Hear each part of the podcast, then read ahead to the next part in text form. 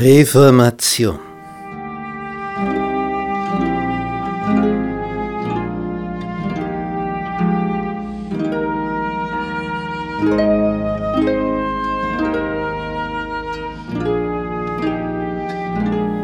Und in derselben Nacht sprach der Herr zu Gideon, Nimm einen jungen Stier von den Stieren deines Vaters und einen zweiten Stier, der siebenjährig ist, und reiße nieder den Altar Baals, der deinem Vater gehört, und haue um das Bild der Aschera, das dabei steht.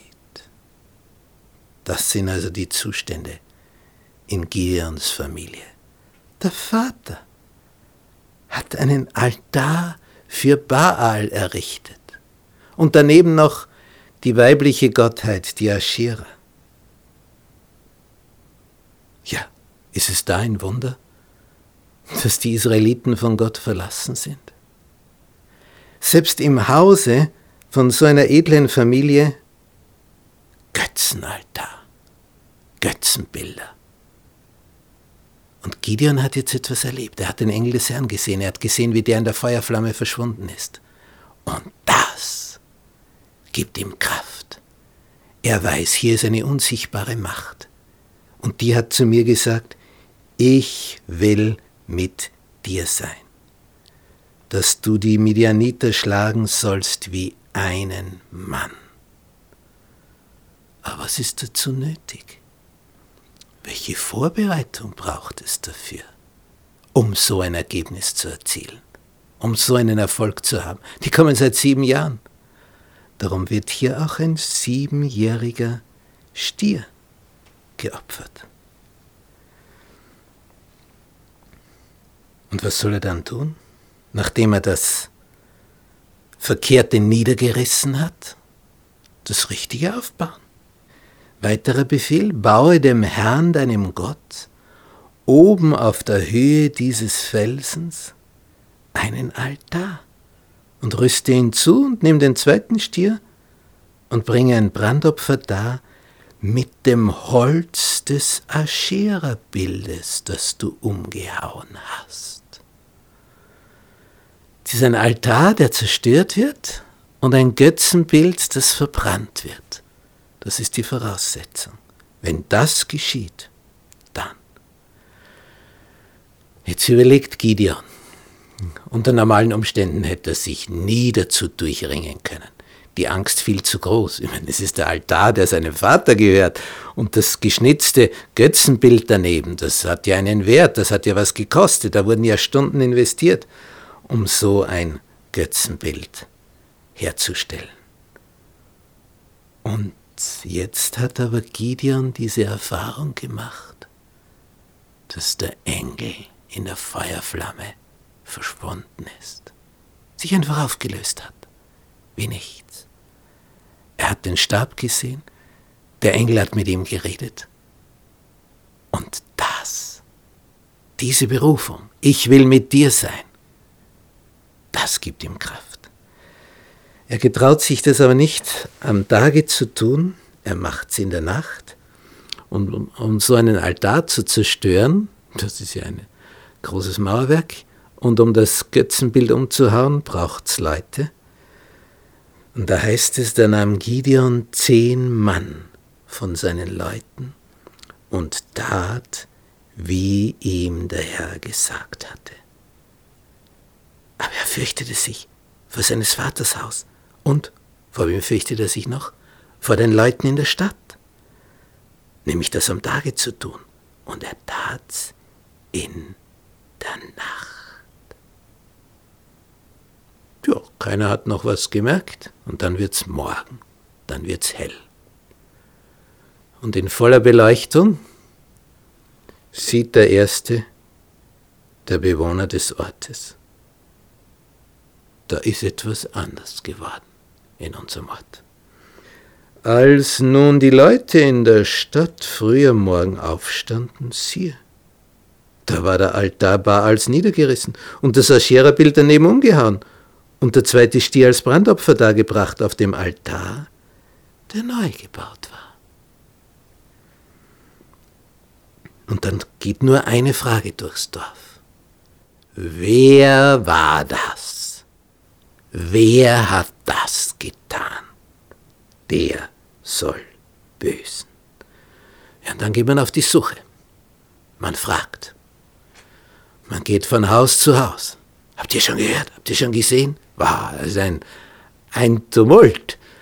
Alles läuft zusammen. Altar Baals zerstört. Aschera-Bild verbrannt. Ein neuer Altar steht da. Ein gottgeweihter Altar. Wer war's? Nun, Gideon war ja nicht allein. Er nahm zehn Knechte mit. Und als jetzt so die Befragungen einsetzen, wer ist das gewesen, der soll büßen. Jetzt will so manch einer seinen Kopf retten und der erste dieser Knechte wird zum Verräter. Ja, ich wollte eh nicht, aber der Gideon und, und der hat gesagt und ich muss mit und, und, und der Gideon war es, der Gideon hat gesagt und, und ich, ich, ich, ich musste ihm einfach gehorchen, ich bin ja sein Knecht und, und so will sich der aus der Schlinge ziehen. Gideon war es also. Von dem ging das aus. Na, dem werden wir Beine machen. Der ganze Ort pflanzt sich auf vor dem Haus des Joasch. Das Haus wird umzingelt. Joasch kommt heraus. Was gibt es? Gib deinen Sohn heraus, er muss sterben, weil er den Altar Baals niedergerissen und das Aschera-Bild daneben umgehauen hat. Punkt. Das reicht wohl, um ihn umzubringen. So, was sagst du jetzt als Vater, was dein Sohn gemacht hat? Entweder distanzierst du dich von ihm, sagst ja, der Junge ist verrückt geworden, bringt ihn nur um. Aber welches Vaterherz schafft das? Aber wie verteidigst du das? sagst du, ist alles halb so schlimm und so und so. Joasch gibt eine unwahrscheinlich weise Antwort. Ein, ein, ein herrlicher Abschnitt in der Bibel. Der sagt, ihr wollt für Baal streiten? Für den Götzen Baal wollt ihr streiten? Wollt ihr Baal helfen? Das ist ja ein Gott, oder? Ist er Gott, so streite er für sich selbst, weil sein Altar niedergerissen ist. Müsst ihr noch nicht ihr machen. Und er sagt, wer für Baal streitet, der soll noch diesen Morgen sterben. Der dreht den Spieß komplett um. Jetzt war es gerade noch die Devise, Gideon muss sterben, weil er den Altar niedergerissen hat. Und jetzt sagt Joasch, Wer für Baal ist, soll sterben noch diesen Morgen. Und wenn Baal ein Gott ist, dann wird er schon für sich selber streiten. Dann wird schon er Gideon erledigen. Braucht ihr nicht ihr diese Schmutzarbeit machen? Der Mann hat Argumente. Das ist stark. Und das Volk, das gerade noch im Begriff war, Gideon zu steinigen, lässt sich überzeugen. Na ja, Baal ist ja ein Gott, ja richtig.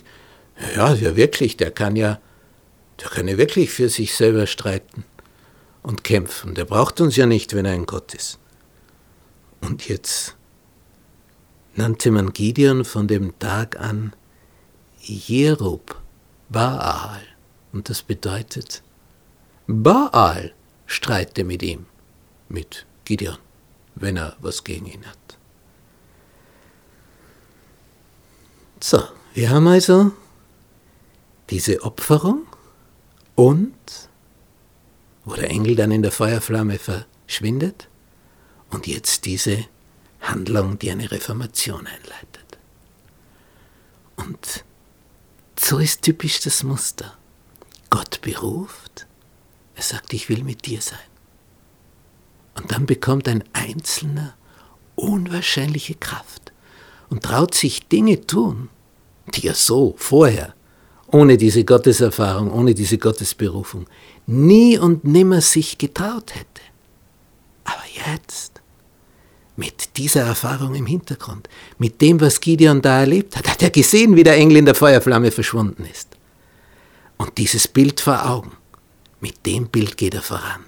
Diese Macht, die das kann, hat gesagt, ich will mit dir sein, dass du die Midianiter schlagen sollst wie einen Mann. Thank you.